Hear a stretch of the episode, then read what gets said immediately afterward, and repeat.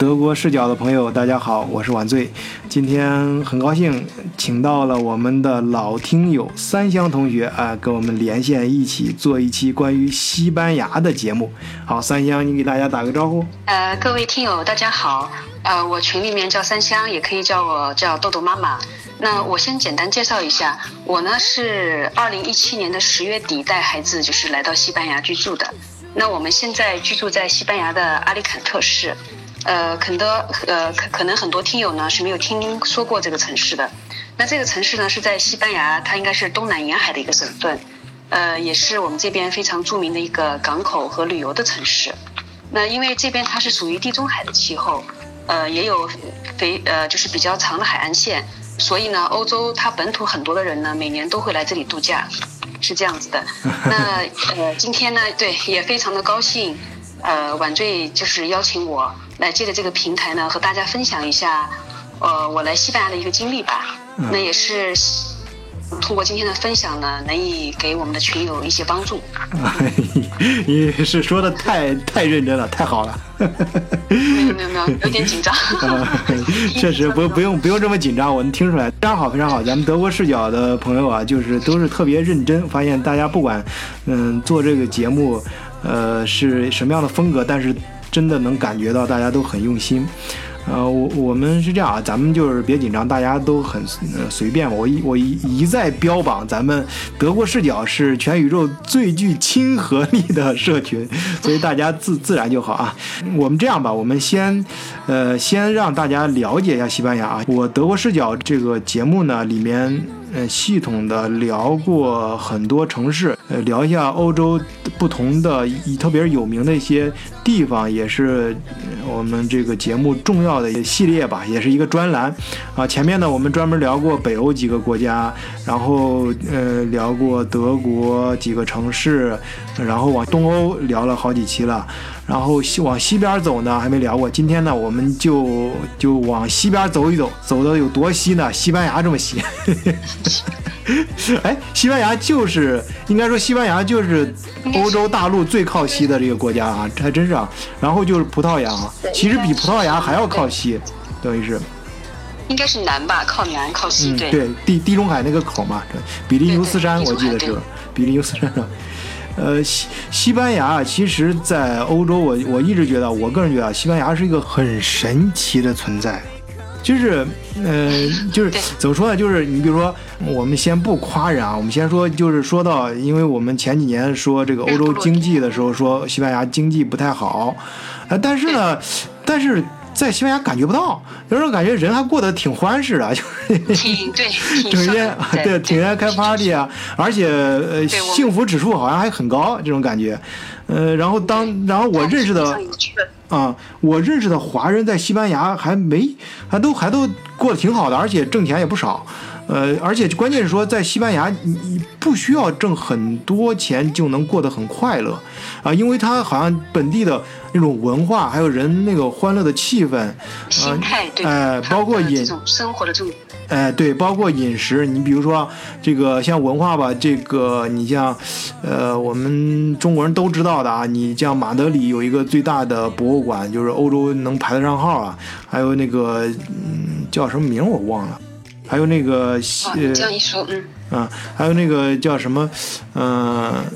呃，毕加索博物馆，还有那个达利博物馆，对吧？这种都是对它这种什么，还有米拉之家，对，大教堂、圣家大教堂，这种都是世界文化遗产啊。对呀，它就是传统和现代的结合，非常的棒。就是你感觉到，因为有的时候你到有些地方，你能感觉到，哎，你比如说德国有些城市，哎，这儿是老城区，哎，这儿是新城区，一看新建筑、老建筑。啊，西班牙就是融合在一起，它这种传统和呃和这个现代文明的这种融合，哎，就自成一体，就就真的做的就感觉是，感觉在西班牙的人呀，就是天生这个艺术细胞就很浓厚。啊，包括你平常咱们音乐细胞、艺术细胞，哎，对，这都是音乐啊，音乐感染力很强。你包括那个什么像卡门、什么斗牛士啊，本来这种很血腥的，它变到西班牙变成一个音乐了，变成就感觉是吧？非常的就是人很欢乐，然后是，呃，还有这个美食啊等等。我们这些呢，可以等会儿在呃三湘这个你介绍这个故事的时候，你在讲自己故事可以穿插到里面，咱们慢慢来展开。嗯，我们暂嗯，我们现在就是先说一下，就是西班牙给我的感觉，包括它的东西文明的这结构。因为我在前面介绍欧洲历史的时候，也讲过一些关于西班牙的一些呃过去的故事，就是它这个它这个地方就是东西文明，包括一些宗教冲突之间的这种融合啊，非常的非常。的对这种冲突也是比较明显，就是它它的这个融，它它的关键一一方面冲突，在一方面融合，就最后形成的这个结果呢，非常不可思议，就很有说头。就是尤其是西班牙的南部的一些城市，像塞维利亚那边，哎，对。历史上面的这种对什么阿拉伯、摩尔人，对呀，和当地的这种这种历史还是比较有意思的。对啊，而且我们留下来的很多建筑，对，嗯，对我们而且看到很多一些嗯电影啊，西方的一些电影啊，什么它的背景，特别一些浪漫故事的时候，背景就喜欢西班牙的一些老城区啊、小城区，反正都去都说呃有呃就是就是在那种环境下，就是那个背景特别好，特别棒，就是这种就是现代，就是好像是在老城区的背景下发。生现代人的故事，哎，就这种爱情故事特别有意思，啊，还有还有就是有些你看我们看到一些球星什么那些花边新闻的时候，好像大多也发生在西班牙，啊，反正是不可思议的国家啊，对，反正是一个很神奇的存在，在欧洲西班牙真的，我给他的定义就是一个很神奇的存在，啊，这可能也是这个原因吧，就咱们中国人呢，其实呃要说移民呢，移民呢，呃，可能大家会想到一些其他国家，但实际上实际上。移民到欧洲的很多中国人是去了西班牙。西班牙的西班牙中国人是，嗯，是挺多的。我就记得我上学那时候，有有有几年特别惨嘛，就感觉混不下去了。有朋友支给我支招，我也自己打听嘛，说，哎呀，在怎么在欧洲待下去啊？后来想到哪儿？那当然有很多其他办法，其中有一个重要办法就是咱去逃到西班牙吧。说在西班牙等大赦，等等等这个国王国王大赦的时候，就直接有身份了。其实其实。对，其实你讲到这一点，我也想到西班牙，他们这边当地的一个就是算，呃，就应该是身份的一个获得吧，也是蛮一个奇特的存在。对，因为他们这边的话，就是原则上面来讲的话，你是属于非法入境的。嗯。但是如果你可以在这边，等于是如果是可以待满三年的话，嗯，他可以有一个扎根居留。嗯。他居然也是可以申请居留的，只要你在这边。嗯。就是不管你怎么进来的，比如你非法偷渡进来的也好，或者是，因为我知道很多的国内的一些地方的一些人，他们是通过比如说旅游签证过来以后呢，然后黑在这边的。你只要三年以后，你可以向政府证明 你在西班牙当地居住满三年，他是居然可以申请所谓的扎根居留啊！我不是这这一块不好意思，我打断一下，在我们这个节目啊，不是说是告诉大家怎么移民啊，就是说我们是 讲故事，主要是讲故事啊。然后顺便故事里面可能会提到一些现象，也是我们观察到的一些实际存在的一些现象啊，帮大家就是在世界各地，就像咱们在就像加入咱们德国视角的群，好多朋友的愿望一下啊，就。在群里面，我们可以很自然的通过这种和真实的当地、世界各地的朋友、小角落的，咱们都是普通人嘛，普通人和普通人之间的交流，去了解世界各地不同的呃文化、不同的故事啊、不同的人物，哎，以不同的视角去看一些事儿啊，我觉得挺有意思。啊，说到这儿，我也再次不厌其烦的打一个广告啊！如果想欢迎更多的听友加入咱们德国视角的听友群啊，入群方法每次都会写在简介里面，然后就是加微信联络员木二零零幺四十二，木就是月亮的英文拼写 M O O N，二零零幺四十二啊。好，呃，那么我们刚才啰啰嗦嗦的开场白。现在开始进入正题啊，那个让三香来嗯讲述一下他啊移居西班牙的故事，嗯好，那三香你当时你能先说一下你是为什么会想到来西班牙呢？嗯，这个的话就是我应该讲是我其实当时决定就是移民西班牙呢还是比较突然的，嗯。而且我整个的那个办理过程呢也是比较快的啊，所以就是等这个事情办完以后呢，其实我很多朋友也都在问我这个问题，嗯，他们就说，哎，你怎么会？突然就移民了，然后为什么要选择西班牙呢？就是会有很多跟你一样的，就是问这种问题。嗯呃，那我就大概的讲一下吧。嗯呃，其实呢，我我移民西班牙最主要的原因就是因为我孩子的这个教育问题。嗯其实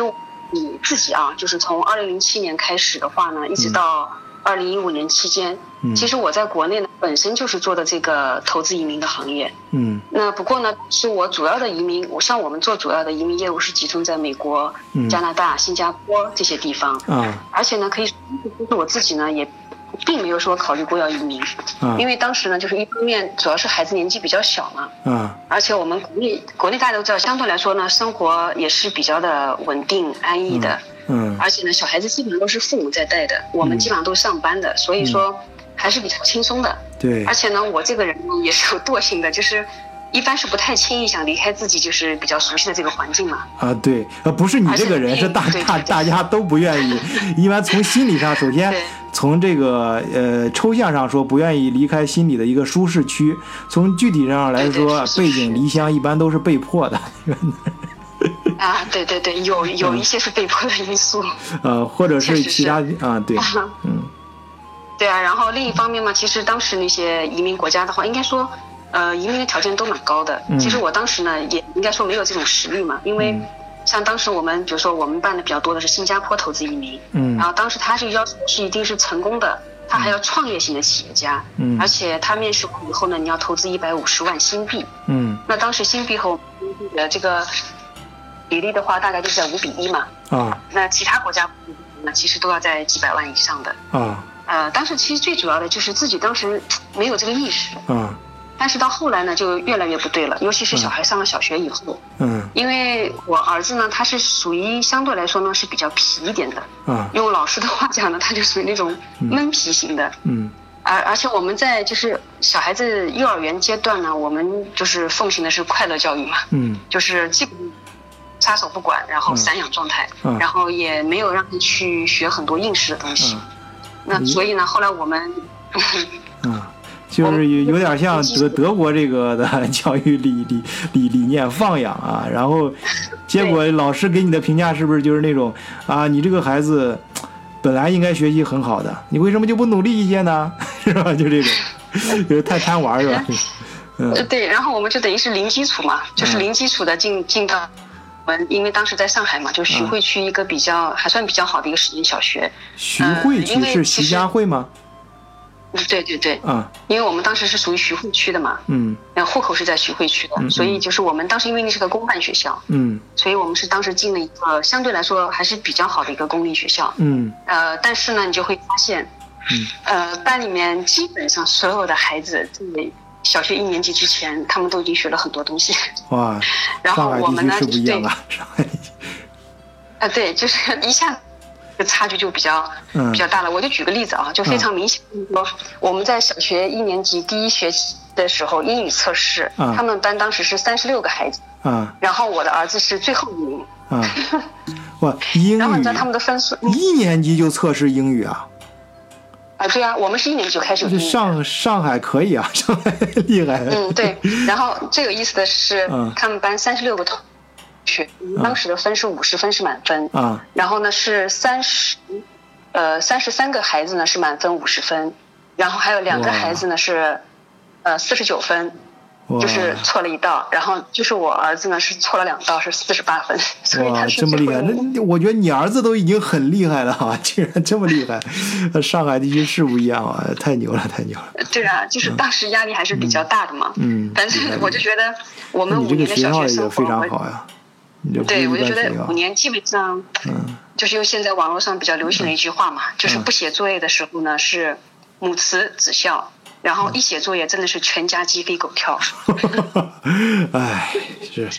哎呀，你这句话是总结了多少这个中国人这个心酸呐、这也是咱们中华民族的优秀传统啊，比较重视孩子的教育啊，确实。嗯。啊、对，然后甚至后来就是他在小学四年级和五年级的时候呢，就是因为各种就是他的各种各样的不适应嘛，我没办法，就就是只能把工作也停掉，然后就是专门的陪陪他嘛。嗯也就是说，你说这种，也就是各种，反正无奈也好，你说焦虑也好，就是我想国内的，就是我们父母应该都能体会到。对对对，是的，是的。而且正好，嗯嗯，二零一六年的时候，我们就是要面临这个小升初嘛，嗯然后这种择校，当时我们择校这个竞争压力也是非常大，嗯就是我们也是每个周末都不停的去各个学校去参加，就是开放日，然后进行面试，要准备各种各样的简历，嗯来参加他们的考试。简历啊，所以我就觉得，对我们是这边都会帮孩子做一本简历，嗯，天哪，甚至于父母的背景，嗯然后小孩子的特长，嗯然后他包括他，尤其是小学三四五年级，因为我们这边有学生手册嘛，嗯就是他会把孩子每个学期的这个成绩都会，嗯都会就是老师都会写在上面，还会有嗯评语，就是要把这些都要附在里面，嗯然后你还要介绍你的特长、嗯，啊一些个性、一些优点。咱我不知道咱们听友里边上海的多不多啊？然后在上海的听友可以到时候在评论区里面也也也表示，呃也可以留留言啊，也可以介绍介绍。对，我 觉得太这厉害了，这个应该太夸张了来说是比较普遍的现象啊，嗯嗯因为我已经是算嗯比较就是少的去帮孩子做这些事情了。其实我觉觉得有很多的虎爸虎妈比我还要夸张。那是不是因为这个压力，就是让你想，就是让把孩子送送出来？呃，对，因为我就觉得我孩子的个性嘛，就是他就是一个是比较闷皮，而且呢，他的性格呢是属于慢热型的，嗯他不是那种特别善于为自己就是辨别，然后特别不是特别的善于表达自己的这么一个孩子。嗯所以我觉得在国内的这种环境下面，就是他个人我感觉啊，就他有时候会比较吃亏，嗯因为他不会为自己去争取。嗯而且我这个孩子的话呢，他就说他是比较的喜欢这个动手能力的，嗯就他动手能力是非常强的。嗯然后基本上他在学校的唯一的闪亮点就是，呃，每个学期学校里面就是他这个年纪就会选派他出去代表学校参加一些手工手工的一些比赛，是吗然后他还能拿一些名次回来，对，哇，厉害厉害！就是船模、建模，嗯就是类似这种的，还有一些手工类的。嗯。呃，太厉害了！你这个在这么出色的学校里面，还能作为代表，然后去了之后还能拿名次，太厉害了。嗯，但是其实说实话，这个就是这方面在国内其实并不被重视。嗯，对，就是让在升学的时候，哦可能还没有这个成绩来的更更硬。对对，而而在你家长眼里，你其实更在乎这个，你觉得孩子做这个更能够让孩子的天性啊。如果不考虑考试升学的话，其实就你的本心来说，你其实更希望孩子多做一些这些真正让他快乐的事情，而且能够让他综合发，展也是他擅长的。啊，对对对，而对，他天而非常生确实是这一块，他是比较、嗯比较他比较喜欢的，而且确实动手能力也是比较强的。啊，但是在中国就没有这样的空发展，呃，这嗯比较压抑个或者是这样发展空间不是很好吧，不太适合他啊。嗯对对对，嗯而且当时应该说上海我们嗯气候也不是特别好，就是前几年这个雾霾比较严重嘛。嗯嗯然后我我孩子的话，他因为可能之前有些感冒什么，他就引起了鼻炎，嗯然后他那个鼻炎会越来越厉害，嗯就整个的气候不太好。嗯嗯，所以就是各种各样的原因吧。嗯然后我就等于是二零一六年的六月份，也就是差不多在孩子小学毕业，然后我们在择校的时候，嗯然后我才考虑这个移民的事情。嗯，好，那么是说，就是说，出于呃，首先是因为孩子这个事情激发了你马上要啊移移出来，那么移出来呢，嗯怎么就考虑到西班牙了？呃，因为二零一六年的时候呢，其实说就是考虑移民，其实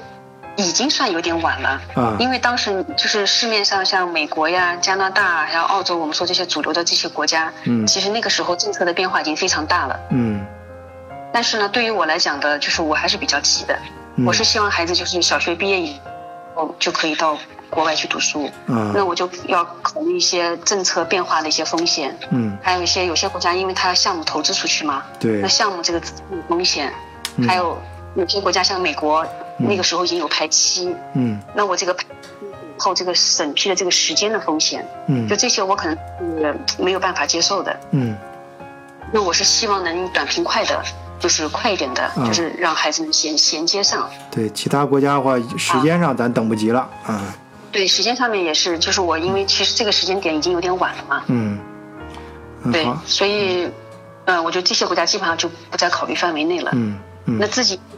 我喜欢欧洲这个氛围嘛，嗯嗯，所以我就把就是这个重点放在了这个欧洲的这个项目上，嗯因为当时市面上这个其实欧洲已经有很多国家都推出相应的一些就是移民的项目。嗯，当时其实除了西班牙，大家可能也知道什么有葡萄牙呀、希腊，对啊还有什么塞浦路斯。啊但是因为我考虑到就是几个方面嘛，那嗯最后我还是选择了西班牙。啊，哪是哪几个方面呢？你能不能大致介绍一下？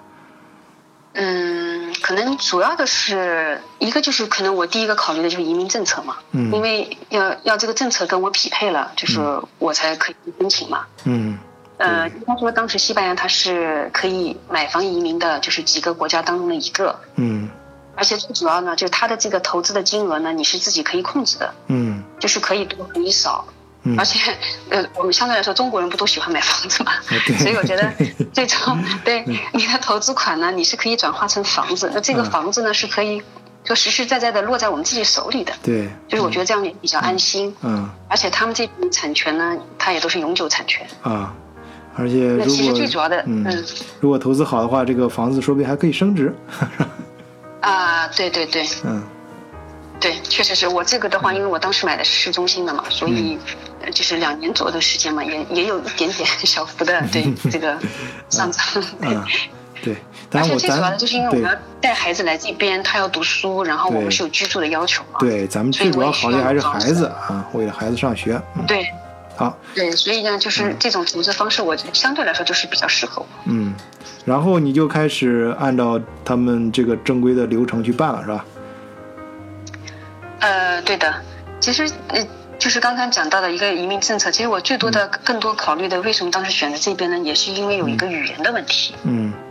因为就是西语，大家可能现在可能越来越多人也知道了嘛，就是西语它这个应用的面、应用的国家，还有它使用的人数嘛，其实现在就是仅次于中文，嗯，现在已经成了世界第二种语言了嘛。是吧？啊而，且我们现嗯，它的人数已经超过英英语了，超过英语的使用啊人。数了。我听说在美国是不是好像都有百分之二十的人讲西班牙语？呃，美国的 南就是加州这些地方，啊对，，其实我当然我我有些啊，我听到这句话是开玩笑的话啊，是开玩笑的话，但是说明讲西班牙语的人非常多。对，就是我们喜马拉雅另外的有些主播讲美国的，他也有提到的。其实在美国也是很多西语作为第二第二外语的。是吗？这个我还真不知道。好，您您接接着说，然后是这个，对，而且嗯我们国家现在不是也提出“一带一路”嘛，嗯 所以也包括现在 合作不是也越来越紧密了嘛。嗯所以我觉得现在以后也会越来越重要吧。嗯，你而且我不知道德国我我我打断一下，你那个你那边说话是不是手机手会碰到话筒？因为我听你说话的时候，就是一啊闪一闪的声声声声音。就是一闪一闪的声音，就忽远忽远忽近的样子，这样的话就不太啊呃听，就咱们听友听的时候感觉可能不太好。你最好就是话筒那块保持啊，保持通通通畅啊，这样。嗯，好，你接着说嗯，。现在这样可以吗？啊，可以可以，非常不错，好，嗯嗯，因为我上次听那个 Kiki 讲的一期节目的时候，好像也讲到，就是在德国孩子也会就是辅修其他的语言，对吗？对，是这样，就是因为德国对对 Kiki 讲那个逻辑性很强，他就是上一期节目，他到最后的时候讲到，他考虑到一呃孩子多大过来嘛，他就是希望，因为在德国的呃就是学校正规的规定是这样，你除了母语之外还要修两门外语。那一般来说，呃中国人中国孩子嗯一般第两门外语这两门都不会选中文嘛，因为好多学校没有中文。嗯然后他就会选，那你那你一般你要知道说，如果是你在你如果呃年龄比较大过来的话，也就意味着你你其实孩子同时要学三门外语，因为你还要学德语。对然后他就说你啊，嗯对你如果早点过来的话，就可以先把德语学好，然后。呃，到该选就是学校规定的时间，该你必须选两门外语的时候，哎，你这样的话就在一个呃，就是呃比较呃游刃呃比较游刃有余了，就是呃有充足的缓冲期，你可以先搞定了德语，然后再用德语去学其他的语言啊，这就比较好。另外一门一般就另外对于中国人来说，一般可能两门外语有一个要学一下英语，然后还另外一种语言就。大部分我 我现在听其他家长，我也在打听这个经验，因为我孩子也差不多了，到时候。一个是咱们中国家长都要学英语嘛，然后另外一个外语，对，呃，就是关键就是在于第二门外语选什么，到最后好多都是选西班牙语或者意大利语。对你知道你知道因为什么吗？因为那个，因为因为当时我头脑里面蹦出来的第一个，我想着可能会想法语，但我说不是，其实很少人选法语，除非他父母有一方是法国人，或者他们从法国过来的，因为法语太难了。就是这个原因，西班牙语也挺难。是挺难，但是相对来说，就是中国人学的话啊，就是嗯，对，好一点。嗯再一个，呃，比较性价比比较高啊。你学会西班牙语之后，你像到那个南美洲啊，就是世界很多国家都啊都都讲西班美国的牙语嘛南部啊，对，对嗯然后我非常那个赞同 Kiki 的那个观点，而且正好比较巧的是，我的孩子也是等于是上海小学五年级毕业以后呢，然后等于是我们是来到西班牙以后呢，因为他们这边小学是六年级，嗯所以我们等于是他搬到他们这边的六年级来上学的。嗯，哦，跟他那个孩子时间差，大致也是一个时间段过来的啊。啊、对，差不多应该是。嗯，那而且西班牙这边的学校也是这样子的，就是说，呃，学校里面除了西语和英语是必学的科目之外，嗯我们现在的这个城市呢，它是属于那个瓦伦西亚自治区的，嗯所以它还的语言是瓦伦语，是必须要学的。嗯那我们三门是必修语言，嗯。然后像我今年因他已经升到初二了嘛，啊，所以他今年就是会同时辅修德语和法语，嗯，所以他压力也是非常大的。对，我还要同时学法语跟德语，那确实挺压力挺大。你那个手是不是又碰到话筒了？刚才说的时候又，又应该没有，嗯，啊，好的好的，行，啊我嗯注意一下。嗯，你说，或者你可以戴耳机，戴着耳机说，呃，我就戴着耳机，现在可以吗？啊，可以可以，挺好的，嗯嗯，对。然后还有呢，第三点就是说，拿取得那个取得西班牙的居留卡以后的，嗯，呃，我是二十六个申根国就可以自由往来的。那对，我觉得这样也嗯挺方便的，嗯是，尤其是有的时候，如果是单独带孩子出来的话，嗯就不需要再做很多的那些所的一些公证认证的这些文件，嗯我觉得这也是非常方便的。嗯是的，嗯，基本上就是这些吧。当然也会考虑到国家的这些 地理环境，嗯就是我们刚才讲的行气候啊，嗯。好括经济这些。嗯，啊，那在你这个办办理的过程中啊，就是有呃有没有什么觉得哪些地方挺险的？现在想一想，回头想想哪些地方是存在一些很大的风险啊？这些这些地方呢，你可以呃稍微展开说一说，这样的话会会呃对于我们，因为咱们听友呃私下里也有好多人咨询我移民问题嘛，然后你可以给大家分享一些这方面的经验啊，有些可以有些，比如有些咱们都走过的坑了，呃，可以有些朋友就不要、就可以避免嘛，咱们少走弯路。嗯德咱们德国视角提供这个平台也是为了大家可以共享这些信息嘛。嗯，呃，可以啊，就是我先讲一点吧，就是嗯。关于它其实这个移民的政策啊，嗯。呃，就是可能我们国内更多的宣传就是要买房移民，其实大家可能不知道的是，呃，西班牙的它这个移民移民法当中有一条其实是可以租房移民的，哦，其实是可以嗯有一个租房移民的，因为它只要是呃这个叫做非盈利性居留，哦，就是根据他那个西班牙，他有一部是外国人法规，然后他申请的，就是他的规定就是说，你如果申请这个居留的话，其实是不需要购买房产，哦，也不需要进行任何投资的。哦，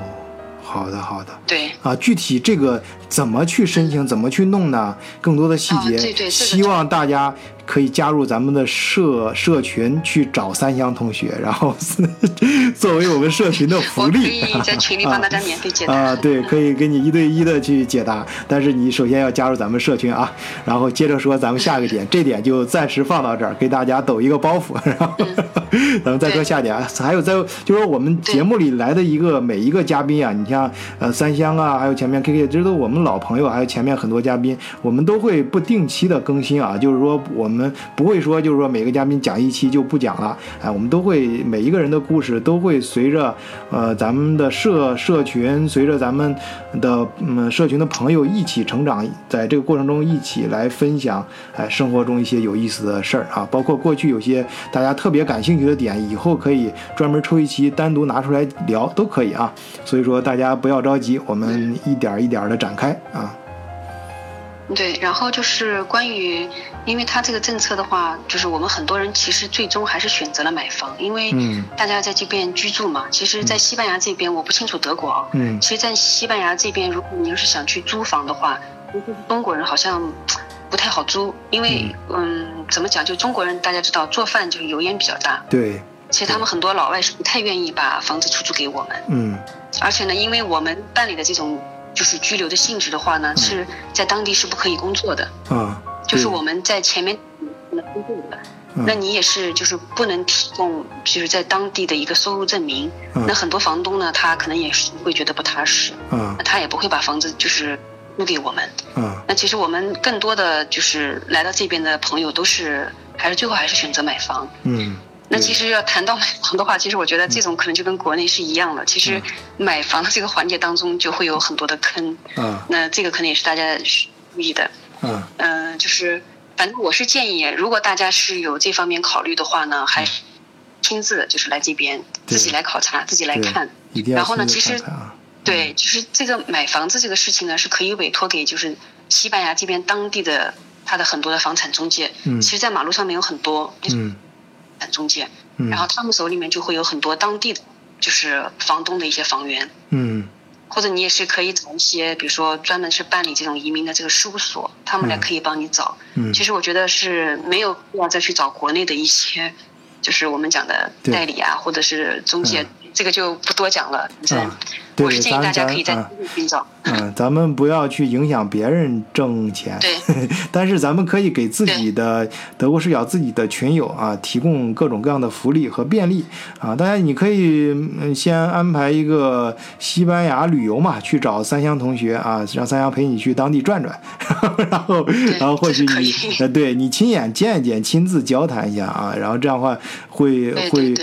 就是我包括来呃咨询到德移民到德国，我也是劝他这样，就是说，首先是你在调查的时候呀，就是呃要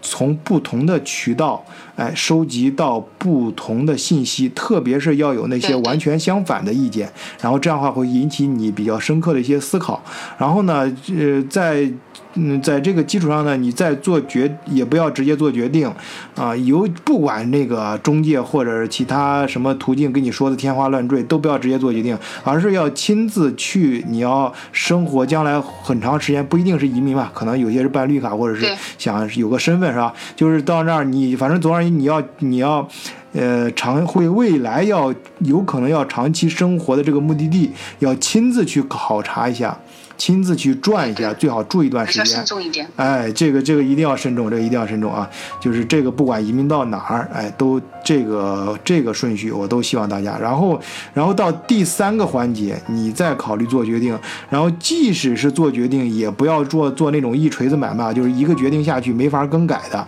就最好还是给自己留一条后路，因为现在这年头，全世界变化很快，这这是吧？谁知道未来哪片云彩会下雨呢？咱们都是普通老百姓。没必要跟一些，呃，就是一些那种有毛，就是不能说有毛病啊，就是有一些言论没必要跟那些较较较真儿。咱就是哪儿哪儿生活更好，咱在哪儿能活着活好，就就在哪儿活着啊。就是呃，这这一点不展开，这一点真的没必要讨论啊。对，咱们都是普通老百姓啊，再是这一点。移民这个过来之后，像西班牙也是，其实国土面积是非常大的呀。就你像那个比利牛斯山，牛斯山是在西班牙是吧？完了，德国人好多人喜欢，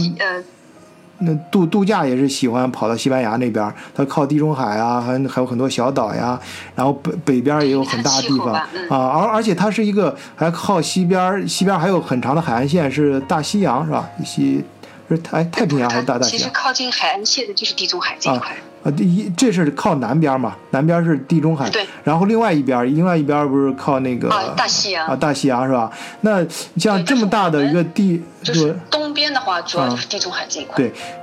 这么大的一个地方呢，你是怎么选中这个呃，这个就是我现在居住的这个城市。对对，你现在选中这个城市，你顺便把这个西班牙大致这个地理给大家介绍一下，比如说南边是偏重什么，北边偏重什么。如果去西班牙玩的话，最好是去哪几个城市？哎，这跟大家 聊一聊。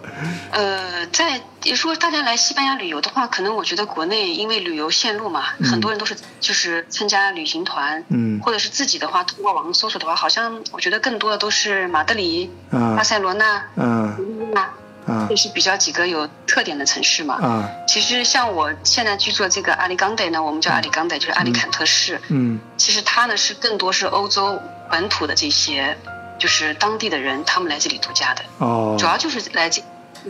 阳光，嗯因为它气候比较好嘛。嗯，对，人家说那个到一个地方能吃到当地人喜欢的菜，当地人推崇的饭馆，哎，这都很不一般。你这个看来也是做了大量的功课，才能找到当地欧洲人喜欢的地方。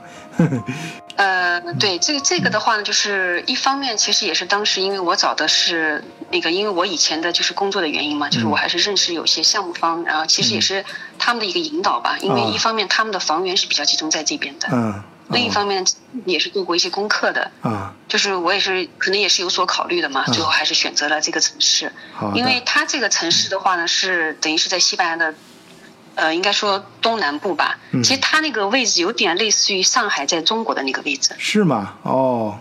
对对对，的其实你地图上面看的话，有点类似于那个位置。嗯呃，而且呢，就是它这个气候比较好，就是夏天的话，像我在这边已经有两个夏天了，嗯就是它最热的时候可能也就是三十八度、啊三十五度。啊其实室内的话也还好，就这边大部分的家庭都是没有装空调的，可能跟嗯这个跟德国有点像。嗯欧洲这边好像都是这样，对。是然后最热最热的天，可能也就在一个星期左右。啊。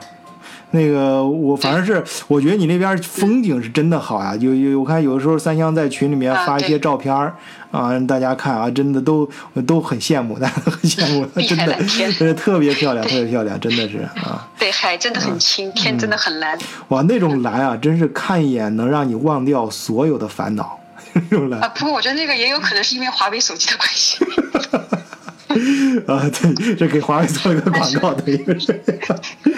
可以为华为做广告。嗯、但但是但是这样啊，反正咱们自己中国人嘛，给自己中国公司也不亏。主要是那个还是真的景色好，特别大家可以想象，因为呃大家我相信大家看很多一些文学作品，还有一些那个电影是吧？看到一些画面呀、什么都能都能想象得出来。嗯嗯，对的。然啊后，因为像我们这个城市的话，它其实在这边是，它肯定不像马德里、巴塞是属于一线城市嘛，嗯它基本上是二三线城市。嗯然后呢，相对来说就是这个城市它外来的移民啊，分布还是比较均匀的。啊，而且最主要的一点就是，我们这个城市的难民比较少。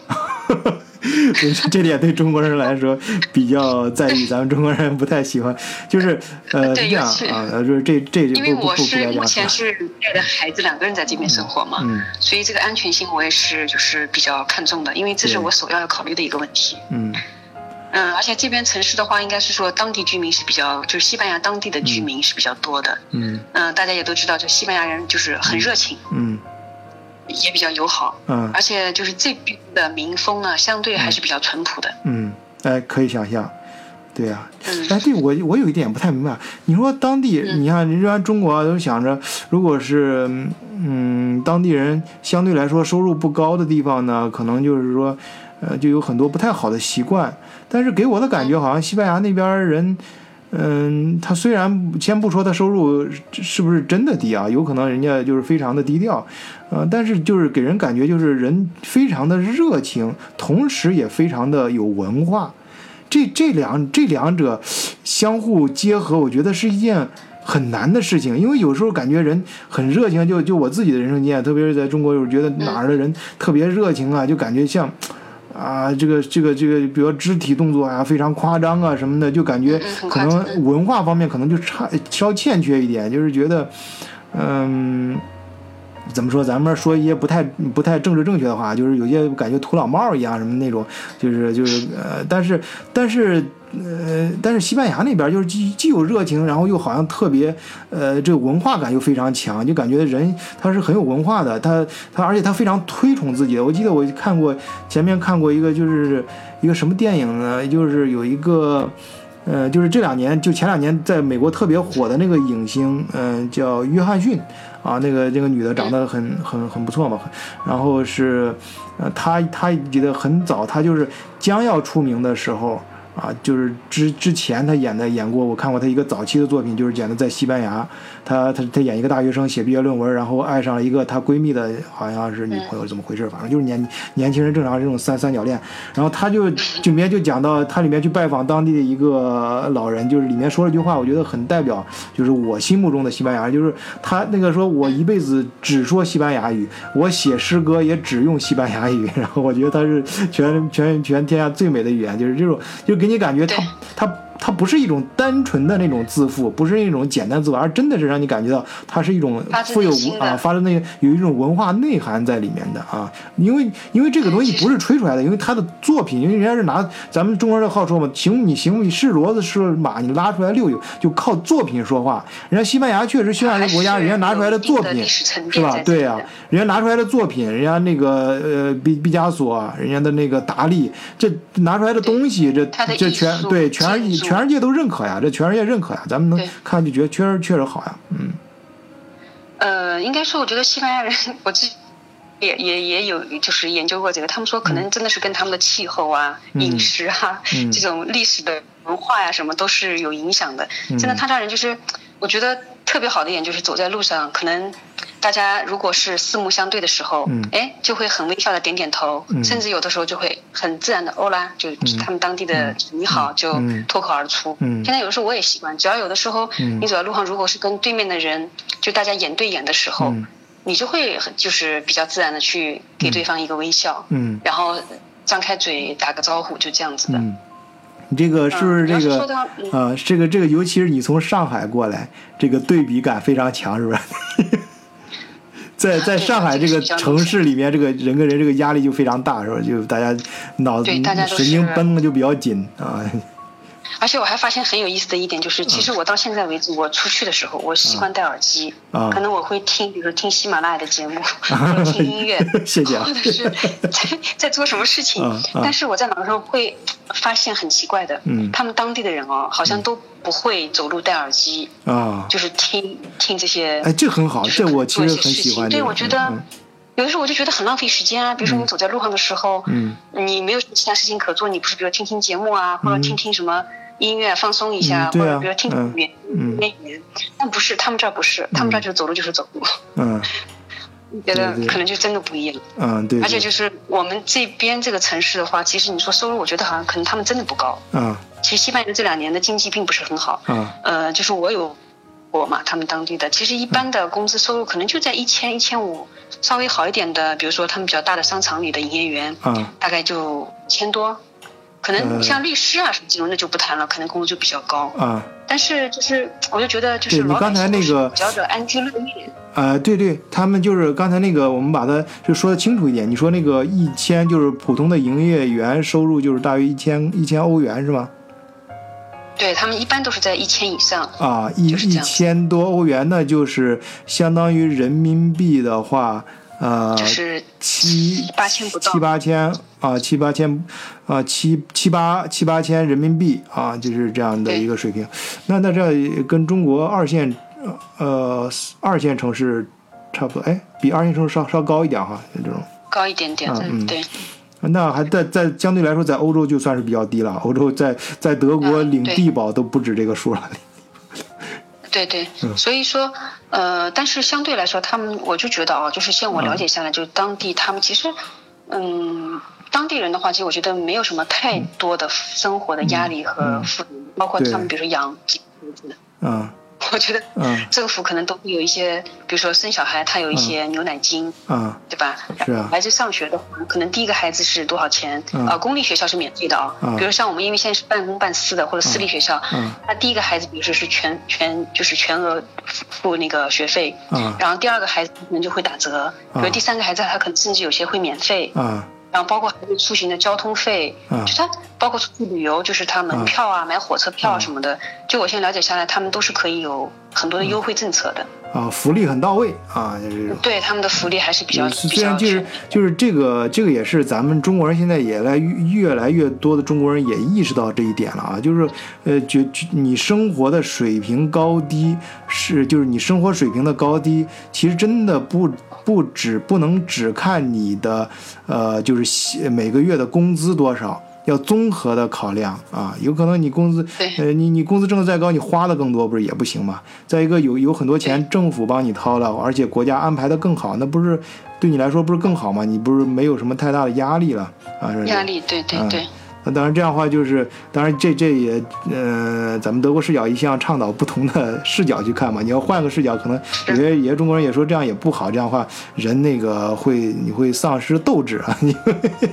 没有压力就没有动力了。事情对，从不同的角度 去看就不同的对这个对这个不同的角度嘛。我们就是说，我们不说哪个对哪个错啊，就是但是老百姓就说现象。哎，对，老百姓有自己的选择哎，咱们选选择什么样的生活，大家自自自自己看着办。啊，这个这个我们就不讨论。对对，嗯，然后是确实他们这样的人，嗯，比较舒服的，就是这边 人家说一年三百六十五天，大部分都在过节啊。对啊，对，西班牙我节觉得节日好像非常多啊，什么斗牛节节，各种各样的节啊，就好像西班牙出了名的多。本身节日也多，然后上班的时间也不。对我们这个星期三就是全部放假，嗯，因为它是。我们这个瓦伦西亚自治区的一个独立日啊，是一个什么建建建日，然后明天的话就是整个西班牙的一个国庆了，明天是西班牙的国庆日。哦，这样，那西班牙除了刚才我说到的斗牛节，这个大家都知道，还有什么比较很有名的这种节节节日？呃，他们北部的话是有奔牛节，奔牛节，然后对奔牛节，然后呢，就是还有就是我们这边瓦伦西亚自治区的。还有一个法雅节，我不知道你们听过吗？就是呃，它是木偶，就很大的一种木偶，就是非常漂亮。它做完以后展示大概要一个星期左右，嗯，然后会集中的在某一天，然后把它全部烧掉。嗯，哦。然后在我们这个城市叫叫那个火尾狗，就是篝火节。嗯。就它其实形式是一样的，但是就是时间不一样。哎，它有什么说法吗？是是是是是象征着什么？有没有这种说法？啊，对，它就是可能就是会有很多的主题，然后是不同的人去做这些，然后他们说这个将近要耗时。年多，他们基本上在提前一年半年就要开始了，然后就不同的可能就是小组他会，呃做，他们甚至于会讽刺，就大家会讲说西班牙现在的那个王后，呃和现在现在国王的那个妻子，就是他们之间不是不和睦嘛？啊，就是我们去年就有一组这个就是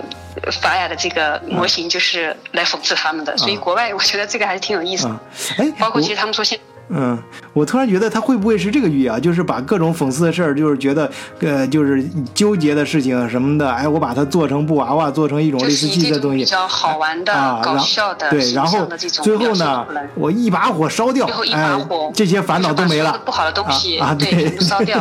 啊，然后 给大家新的一个，呃，他们是有这个说法在里面的，对的。其实，其实现在我觉得啊，有好多活动，包括有些节日，就节目节日本身，这个活动本身怎么来的，或者它象征。什么已经不重要了，反正大家就觉得这个这个是活动，然后可以一块玩就行了，挺高兴。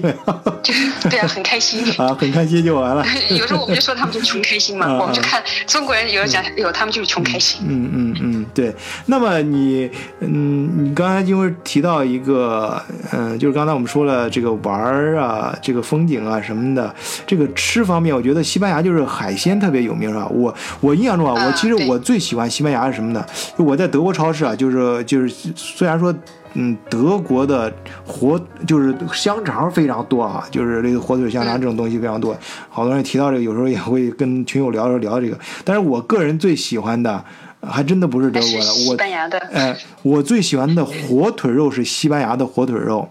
然后 香肠，哎，香肠我最喜欢的是嗯波兰香肠，就产自波兰的香肠。但是这个，因为我以前的时候是分不清的，我以前这两样东西，火腿跟香肠我是分不清的。哎，后来我就发现这个火腿是不一样的啊，这这这西班牙特别好吃，嗯，然后对，它是西班牙的特产嘛，嗯嗯，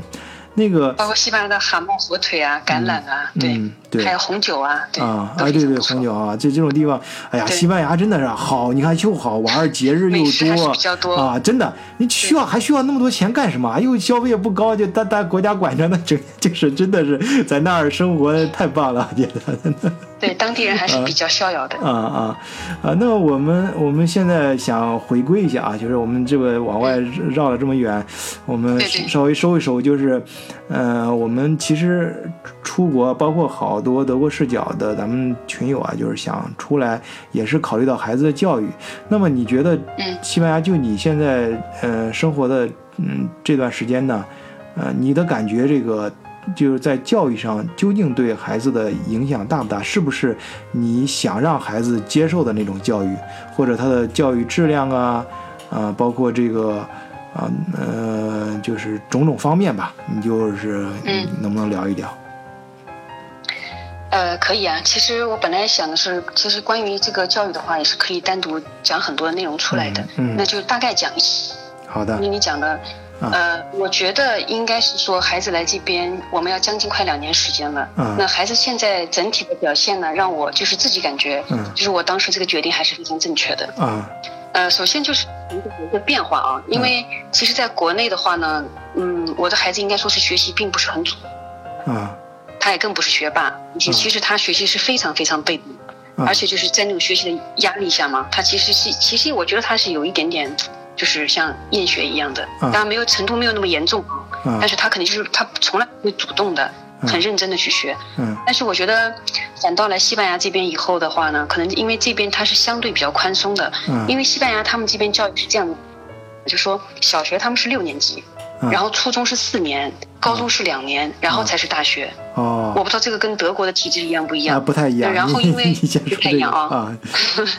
然后因为我们正好是当时呢是小学五年级毕业嘛，啊。然后来到这边以后呢，正好是可以进入他们的小学六年级。啊。那西班牙应该是说小学阶段呢，他们学习是真的非常轻松，啊。就基本上没有什么作业。啊。然后，但是但是课本内容其实还是蛮多的，但是因为节日比较多，假期比较多，其实 我感觉，包括孩子自己感觉，其实书本上的内容他们并没有学完，啊真的很宽松。嗯。包括我有的时候会去学校里面跟他们老师就是问一下他的情况啊什么的，嗯。然后他们老师就总跟我讲，就是放松，就是用他们的语言嗯说、没有关系，放松一点，一点点来。安慰你啊，就是我我我听你说话的节奏也是，我都想跟你说放松，因为我总觉得你说话特别很认真，很认真啊。这首先是个很好的素质啊，是一个很好的素素素质，但是我就怕你太紧张。就再一个，你可以适当的啊，因为适当的语速放慢，因为我这边可能也不知道是你那边信号还是怎么信号不太好的原因，就是你那边传过来的声音啊，总是一高一低，一高一低的啊，我不知道是，然后你可以哦适当的稍微放慢一点语速啊，好的，嗯。可能我也是习惯说话比较快的。嗯，没关系啊，你说吧啊，你就尽情说啊。我 呃，对啊，就是可能有的时候孩子在这边他相对的比较宽松嘛，嗯就是我就比较欣慰的一点就是他反而现在好像就自主学习了，嗯，就就是是而且主动的自己去学习啊，那对他就是找到对他会兴趣了。主动的，嗯对，而且呢，就是可以说我们就是来到这边以后呢，嗯嗯、我其实之前请过家教的，嗯因为他语言嘛，我觉得比较重要的，嗯就是请过一个外国老师，也请过一个中国的一个教西语的老师，嗯但其实就是因为各方面的原因嘛，最后感觉都不太合适，所以后来就没有继续坚持下去。啊那其实就是等于是我的孩子，他等于是自己，后来就完全是自己通过自己的学习，然后他就一点点就跟上这个学校的节奏。嗯，就是因为他小学其实没有什么太大的压力，嗯。但是初中以后，就是尤其是从他们的书本的内容还有科目的增加，嗯。我就感觉对他来说是一个挑战。对。就是说，在这边的话，其实他是年纪越高，他们的压力越大。啊对。嗯。嗯，就跟国内还是有点不一样的。啊，就德就是德国也是，它是很正向的，就是每个人是自己给自己逐渐加码，然后所以到到这个大学的时候，其实他们很多大学生学习真的是就是小的时候，由于他是靠着兴趣自我培养的这种成长经历，所以到他们我自己只要我自己亲身经历啊，就是我身边的大学同学，就是德国大学同学到。到大学之后，他根据自己兴趣选的他喜欢的专业，啊，然后在这个大学里面学的时候，真的是，呃，就是他那种他那种努力还不像咱们中国人理解的那种啊，就是一定要多么拼，强迫自己做哪多长时间。他是真的是，你看到他坐在图书馆里查东西啊，然后花很多时间去研究一个问题啊，包括老师可能提到的一个很小的点，他非常感兴趣，他会无限的往下展开，就是就是真的是他对那个感兴趣，跟着兴趣去学他是自啊，他自发的去努力的去学啊，我觉得这一点真的非常好，嗯。比较重要，这点我觉得是孩子这个学习力的一个持久性是非常重要的。嗯，对对对对，嗯。对，然后就是相对来说，他初一整体表现还可以，就是嗯，尤其是数学，他就是三个学期嘛，因为我们这边是三个学期，嗯，就是会有考试，嗯，嗯，他三个学期里面数学都是拿的十分，我们这边十分是满分，啊，那那非常好，呃，所以。啊，所以我觉得对，可能中国孩子是相对来说数学都比较好。我估计你刚才说那个上海那个班的同学过来之后，基本上就是全部满格，全全部都是满分。中国学生，所以有家长出来的话，有时候问我啊，有时候问那个晚醉，我们孩子出去，我说感觉学习要跟不上怎么的？我说你你你要是说你孩子呃，如果是正常的话，在国内学习正常的话啊，你不用太担心。出来之后，你担心的是他别把汉语忘了，其他在德国上学一般成绩问题不大，中国孩子一般问题都不大。对对对，嗯。然后，呃，就是他们进入初中以后呢，就是我不知道德国这边，像我们这边的学校，其实初中开始他就留级了。啊，嗯。因为小学他是不允许留级的，就即便是你可能比如说成绩不达标，他也会让你一级级往上走。啊。因为当时我儿子来的时候，我考虑他那个语言的因关系嘛，其实我本来想让他留在五年级的。嗯。但是后来他们就是当时我们跟校长谈过嘛。嗯。他就说，因为他们学校里面已经有十几个就是中国的孩子了。嗯。就他们觉得。他们在这方面还是有经验的，嗯，所以他建议不需要留级，就你可以跟着本身的这个六年级走，嗯，然后他们老师会根据他的情况，然后再来调配，嗯，但是后来看下来也确实是还可以啊，对对，这个中国孩子学习能力的，呃，能力之强是 早有耳闻，这些老师都很有经验，对。对，因为他们他们基本上是每个班级里面会有一个中国孩子，啊，都知道中国学习挺厉害。啊，对的，因为他们学校里面就初中开始就是规定，就是说学校里面它是指定的科目，嗯，如果是有两不及格的话呢，他就要留级的。嗯，啊，对，所以就是我们小孩子他从初一开始的，就是初一毕业的时候，他们班里面就就是因为不及格，后来是转学了。嗯，然后今。初二就是开班以后呢，居然有四个，就是是他们本校就是之前的初二的学生留级，然后嗯，他们这边去的，嗯。所以我说他们的课业压力其实还是蛮大的。嗯，是的，还真是，那搞不好留留级了可不好玩 那个，嗯，那么那个行，嗯，这个看来你孩子，我觉得啊，就是到西班牙之后。咱别的方面不说，就冲着你想让孩子出来是为了他的教育，尤其是能让他找到一种快乐的学习方法。哎，我觉得这个目的是达到了，而这个目的呢，也我个人认为也是非常重要的这个事情，也是我想让我的孩子能够呃有这样的一个成长环境和经历。有很多家长也是这样跟我聊的，就他们，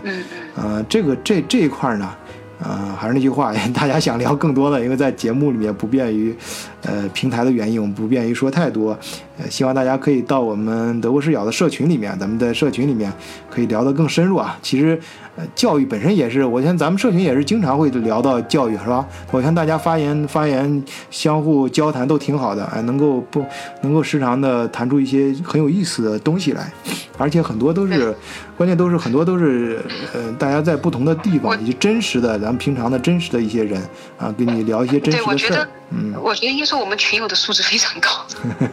有的时候讲的都非常有深度。我我那天就看好我们 G 群里面的聊天，我就跟我儿子说，我说啊，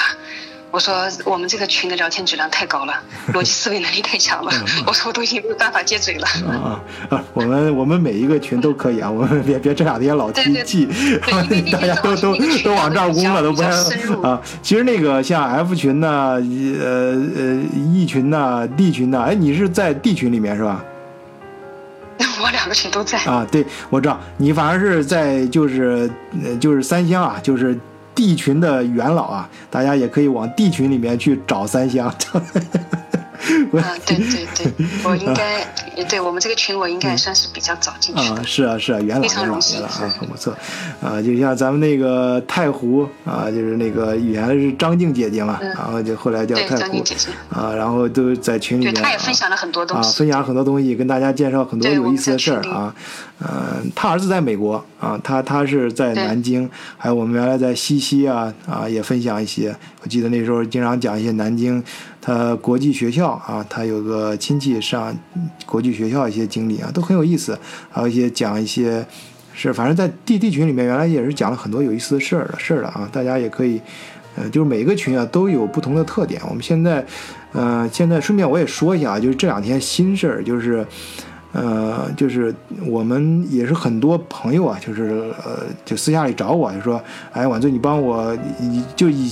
呃，借带点东西呗，买点什么东西。最早的时候是上以前闹过一件事儿嘛，不是说不让我帮他介绍老老公嘛，就是我 给我说说那个什么说，我说我我说我说给你介绍工作，因为大家知道我在德国是帮中国很多企业做海外落地服务的，就是不服务于中国的出海企业，同时也帮德国一些企业嗯到中国去做这种国际项目。因为我以前都是我毕业之后一直在欧洲都做职业经理人，就在德国，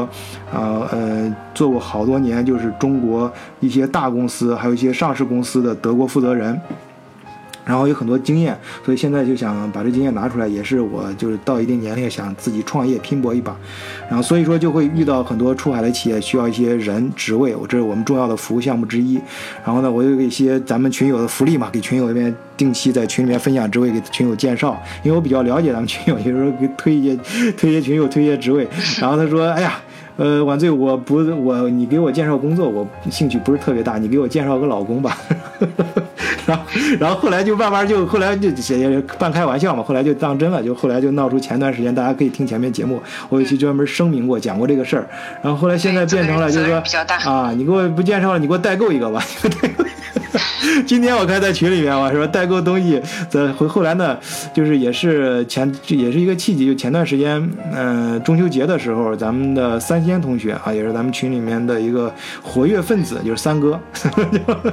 三哥这个要啊，我是三香啊，三仙三啊，那个你是三三姐，以后你就成三姐了。那个三三呃三仙啊，三仙同学是那个要就是说那个中秋节可以给大家一块儿团购，就是我们我们这个团购呢跟普通代购还不太一样，呃，就是我们是一个什么思想呢？就是说，呃，我们是首先是我们会去找这个德国商场，哎，也就是因为有些德国有你要有些呃老外的公司很贼的啊，他到中国去卖的东西跟他在当地国家卖的不一样，哎，咱们呢就在当地商场主流的商场里面，就老外他卖什么，咱他们人怎么买，我们就怎么买，买然后去找他打折活动，他经常打折一些，你像国外做跟中国一样，商场打打折活动哎，然后我把这些打折照片呢会定期分享在群里面，分享咱们听友听友，然后大家呢看到之后呢，哎，想订这个我们就订，我们就是全当全有福利了，然后这这个这个价格加上运费，哎，最后呢再加上人家那个中间干活那些人吧，有打包的，还有这个、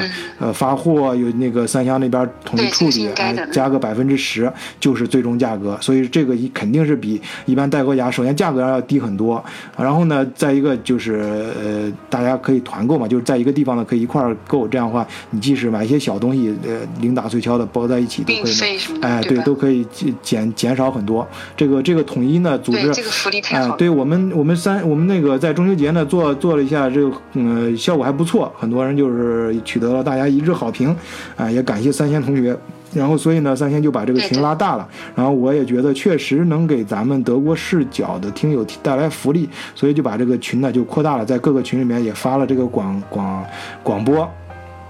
然后就我我我而且给三千叮嘱了，就是说，呃，这个这个定位呢，就是团购啊，咱们团购就是团购，不是代购，就是团购订货群，就是订货以订货和团购的形式，哎，咱们就是一切环节都是透明的。我呢，就是我既然是在我的平台上，我鼓励的事情呢，就是我要对它的质量观负责，所以说。呃，刚开始呢是在德国，主要是德国，我会亲自去去去采购发一，就严把质量关，就是第一是第一是就是满足大家的。呃，就是质量啊，然后是在满足大家的需要，什么大家的啊，这样子去走。然后，所以我就把这个专门在咱们德国视角的平台又又新建了一个代购群，啊，结果真的，我刚刚开始的时候，我看几十个啊，我然后我我记得那会儿我就开车开车去上班，然后 到到那个办公室之后啊，一打开就变成一百号人，就就首先是好多人啊说拉我入群拉我进，我说怎么了？一看啊，这对不进，到到到一百人了，然后就是是这样，然后。后后面呢，我们我的想法呢是，首先是我会尝试着我刚才说的这个方法，就是给大家提供实实在在的优惠。另外呢，我也呼吁咱们德国视角的在其他国家的朋友，包括在德国的朋友啊，也可以一块儿加入进来。当然，现在的话，我我关于呃采购这块，我要亲手要。控制，因为我要负责这件事嘛。然后就是像三鲜啊这种在西班牙的什么，你们在当地遇到打折什么东西，也可以把照片呃分享到这个代购群里面。呃，跟因为我们就在其他普通群就不要去啊，别别把搞得每一个群都成搞搞成真真搞得像像一个代购群，就是把它集中起来在一个群啊去分享。然后我哎对对对，有人对有人需要，然后呢我会组织，然后我们以都是以合法合规的形式把它发到中国去，就是我。我们第一，我们希我们就是我们相信我们可以在价格上提供实实在在的价格，确实有。但我不把这个作为第一位，我我做第一位的是大家实实在在的帮大家，就是质严把质量关，是正宗的产品，当地的产品，正宗的，而且确实是，哎，它是在当地做活动的，哎，这种比较比较那个价格比较好的啊，就这种能够让大家享受到实惠的。品牌比较好的，我会性价比比较高的这种。这一块呢，大家不要急，我呢首先就是首先是把这个呃链条呢给大家打顺，然后慢慢的我会把像三湘啊什么我们各个地方的朋友，包括德国一些朋友慢慢加进来，然后呢呃那个照片呢就是在这个在在这个期间，如果是其他朋友包括三湘如果不在这个群里，可以把照片发给我或者私下找我，我把你拉进群，然后我们把这个呃就是定期给大家分享这个，然后我会统一组织。我会我会这一点呢，我就稍微那个什么一点，就稍微武断一点啊，就是我一定要亲自把关这个，一定要。保证这个产品的正宗性和安全合法性，我会通过合法的渠道运到中国，然后再呃分给大家，或者是直接从我们的呃货物发发发到你，比如说先先你想要西班牙的火腿啊，三鲜这边直接从西班牙给你直邮到中国啊，这个我们我们都会我都会后期都会慢慢的去想这个这个方法啊，我们也会一块去做啊，反正建这个。德国视角的平台呢，就是大家一块儿一块儿建的这平台，也希望能够给大家带来实实在在的好处啊，分享的得到，呃，就是分享一些有意思的东西，做有意义的事情吧。嗯，对对。嗯，好，今天非常不错，这个群建的，嗯，啊，也是这个啰啰嗦嗦的这么多，然后，然后，呃，行，我们那个，我们就是，呃，就暂时聊到这儿吧，啊，就是我们，好的，我们，我们就像我刚才说的嘛，我们后面会，呃，青山不改，绿水长流啊，慢慢，德国视，相信德国视角的群社群会越来越强大啊，我们，我们后续慢慢的聊，好吧？那么今天就到这里，祝大家周末愉快。好，也祝大家一切顺利。嗯，好，好，再见啊。